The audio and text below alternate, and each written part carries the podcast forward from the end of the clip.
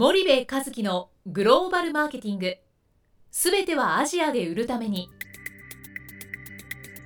ポッドキャスト森部和樹のグローバルマーケティング。すべてはアジアで売るためには過去10年間で1000社以上の海外展開の支援を行った森部和樹がグローバルマーケティングを分かりやすく解説します。グローバルマーケティングとは世界のニーズに応えて利益を上げること。アジアで売るためにはものづくりプラスグローバルマーケティングを武器とした戦略を持たなければなりません。日本には素晴らしい企業が多く存在します。その企業とともにアジア市場を目指したい。再びジャパンアズナンバーワンと呼ばれる時代を作りたい森部一樹はそんな思いを持ちながらこの番組を皆様にお届けいたします。こんにちはナビゲーターの東忠夫です。こんにちは森部和樹です。じゃあ森部さん引き続きあの、はい。ベトナムのホーチミンからはいはい。お送りしてるんですけど、はい。まあちょっと駆け足でうん。来てしまって、まあ専門的なうん。用語も結構乱発うん。してしまったとうん。2人で今うん。反省してたところなんですけど、ちょっとこの3回を振り返って、うん。まあベトナムの FMCG、まあ、小売市場うをん。どうやって獲得というかうん。攻略していくかみたいなんところを抱えてる方が、まあ、ベトナムに駐在してる方はそうだと思うので、はいはい。その辺の、まあ、分かりやすくちょ,、っと全体の市場から。話がマニアックだよね。あのこれ聞いてる人が分かるのかどうかってね非常に重要ですから。いやややってる人はね分かってくれると思うんで話がねマニアックでいかんなと思うんだけどまあまあ今までこの過去23回話してる内容はまあベトナム？中心に、まあ、ベトナム限らず ASEAN のおいわゆる食品日用品関係の、えー市場をどうやって作っていくかと、うん。どうやって獲得していくかと、うん。どうやったら勝てるんだと。うんいうところが、まあ、ベースになってるわけですよね。でやっぱりそのあの我々欧米の先進グローバル企業を散々調べ倒すわけじゃないですか。はいで当然日系企業の実態も調べた上で、まあ、一番の大きな違いはえー欧米は本社に戦略がある。うん。日系は本社に戦略がない。うんで欧米のがある本社の戦略ってどういうことかというとこの100円200円のものを売るっていううん。食品日用品の FMCG の商売ははい。アジアにおけるね、えーいかに間口を増やすかということなわけではい。で導入期に散々彼らは間口増やしてきたわけですよ。ですから今アジアが成長している成長期にはい。一気にアクセル踏むとうん。増やした間口が今度縦に売り上げがドカーンと伸びていくからマーケットシェアが高い、うん。市場占有率が高いと。うん。でこの間口っていうのは日本企業が、えーついついフォーカスしがちな近代小売りうん。いわゆる MT っていうところじゃなくて、はい。もうこんなとこは1%も間口ないのではい。99%の間口を持っている GTTT にどれだけ間口を増やすかうんということを、えー先進グローバル企業は本社が本国の本社が理解していると。うんうん。なので現地法人というのはその間口をいかに獲得するかっていうことが彼らのまあ一番のミッション。間口をいかに失わないか、そうすると、まあ、MT、GT、TT 関係なく、うん、もうそれはフラットに見て、うん。間口数でカウントし,、しなさいっていうことですかね。はいでそんなね MTGTTT とかね、まあ、日本だと MT か TT かみたいな二極論なんだけど、こんなこと言ってるのは日本企業だけで、うん。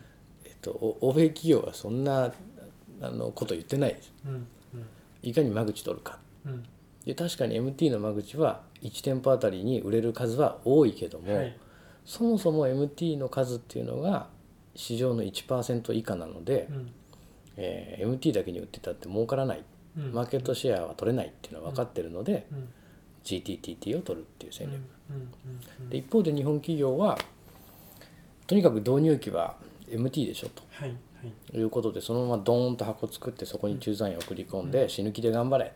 うん。で MT はとりあえず取るんですよ、うん。ディストリビューター使うのか、自社でやるのかうん。別にして、けどその後の GTTT のそのペネトレーションが進まない、そこでこう足踏みしちゃうと。うん。でうまくいってる会社は、えー GTTT にうん。駐在員が何年もかけてうん。朝車に乗って商品持って、うん。えー GTTT のおばちゃんにこれ置いてくれそれ置いてくれってうん。何年もやってきたから市場が出来上がってると。けどそれは欧米企業に比べたらすごく俗人的で、うん。その中10年選手の駐在員がいなかいない国ではその市場は作れてないわけなので、うん。そうではなくてそれをいかに戦略的にディストリビューターを活用して、うん。網羅的に現地の人間を中心としてやっていくかっていうことがまあ重要ですよっていう話なんですよね。うん。うん。ものすごい難しいあの地道難しいというかね単純なんですけど地道なんですよ。うん。うん。うん。うん。うんそんな話をまあ永遠としてきたっていう、はいだからまあななんだろう。一つね僕がすごく大切だと思ってるのは、えー、とこの日用品食品の100円200円の商売っていうのは、うんはい。アジアではもう間口ですと。うん。で間口の数をとにかく最初の3年導入期は増やすと。うん。導入期に近代とかも伝統とかそういう話じゃなくてとにかく間口。うん。で間口を増やすって決めるともうおのずと GTTT いかないと増えないんで、はい。そこをやっぱりやる。うんでそこができたらテレビ CM ドーンプロモーションバーンってやってもその効果がはい。間口が広い分高いじゃないですか ROI が、うんうんだからやっぱそそこにフォーカスをしないとダメで。うん。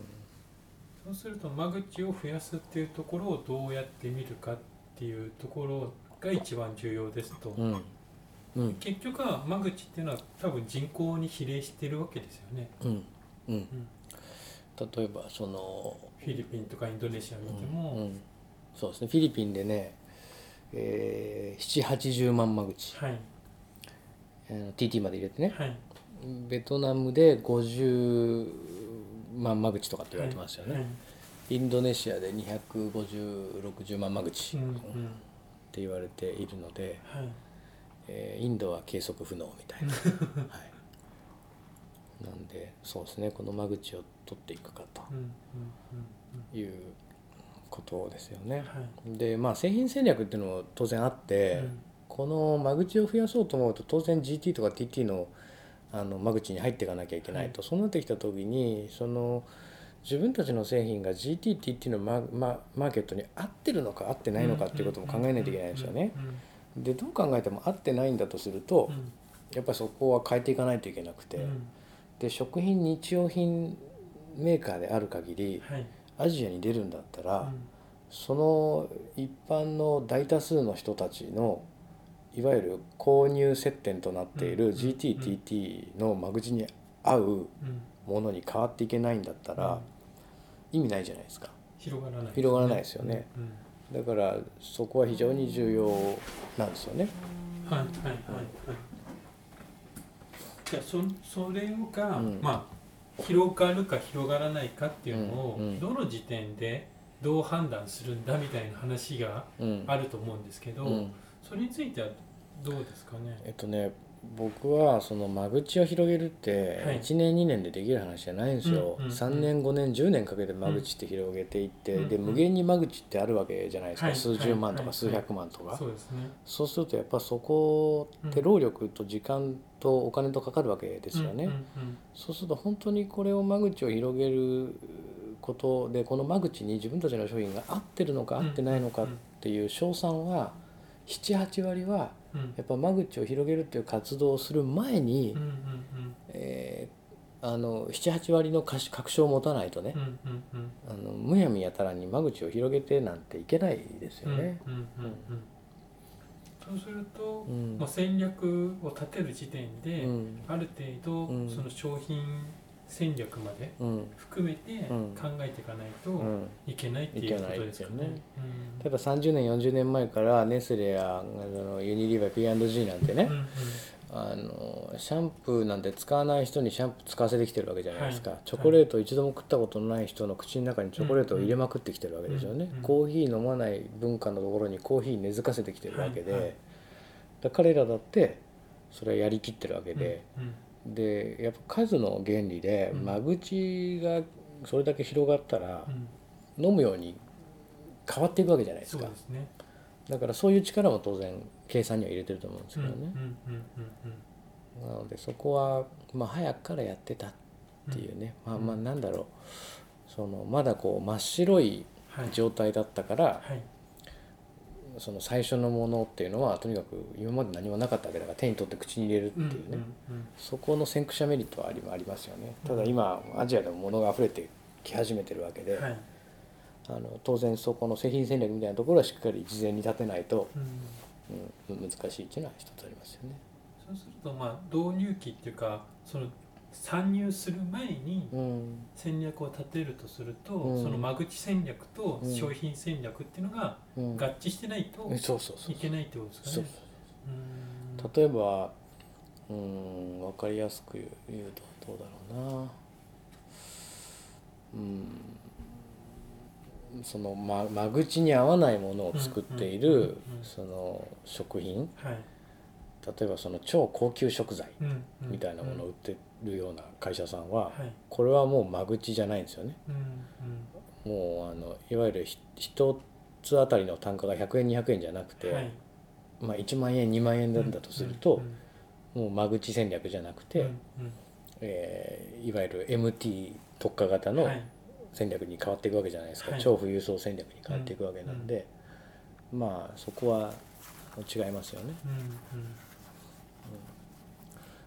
からまあそうですね。まあすごく難しいところなんですけどもね、でそれをやらずにドーンと出ちゃう会社が非常に多い。ですかね。なるほどなるほど。そうしたらまあじゃあ最後にまとめとして、うん。まあ今までうん。言ってきたことと少し重なる部分はあると思うんですけども、うん。まあ、ベトナムの市場をうん。取るためには、うん。森部さんなり具体的にうん。どういったことが重要かっていうのをまとめていただいてはい、終わりたいと思うんですけども、はい。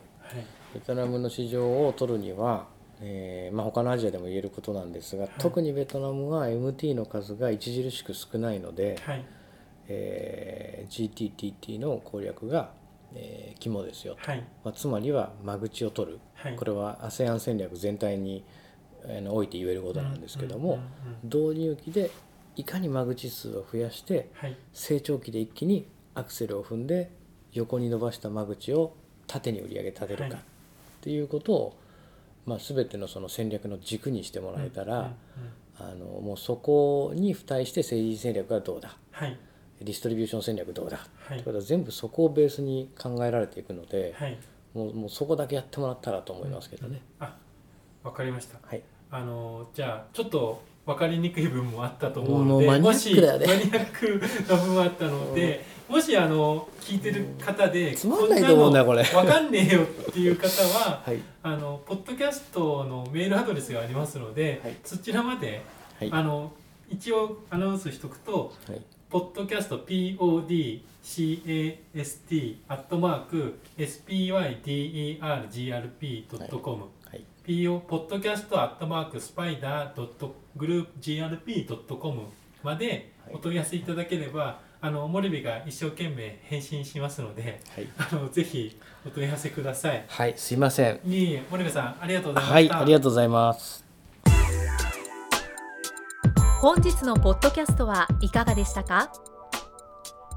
番組では森部一樹への質問をお待ちしておりますご質問は podcast アットマーク spydergrp.com ポッドキャストアットマークスパイダー grp.com までお申し込みください。たくさんのご質問をお待ちしております。それではまた次回お目にかかりましょう。